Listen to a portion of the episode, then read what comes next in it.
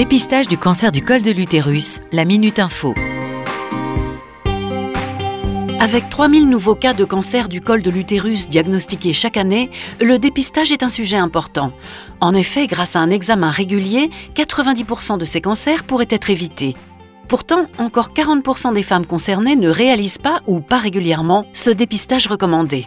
Frédéric Debels, bonjour. Vous êtes responsable du département prévention de l'Institut national du cancer. Quelles sont les femmes concernées? Ce dépistage du cancer du col de l'utérus concerne toutes les femmes de 25 à 65 ans. Il s'agit de réaliser tous les 3 ans entre 25 et 29 ans, puis tous les 5 ans à partir de 30 ans, un examen gynécologique.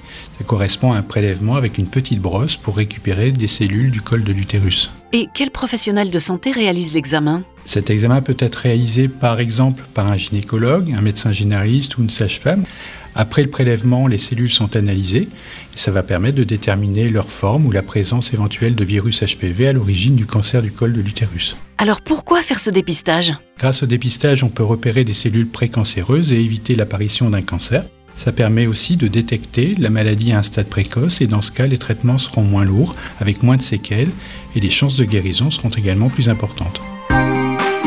Vous êtes une femme de 25 à 65 ans Ce dépistage vous concerne. Il permet de détecter la maladie à un stade précoce et d'augmenter les chances de guérison.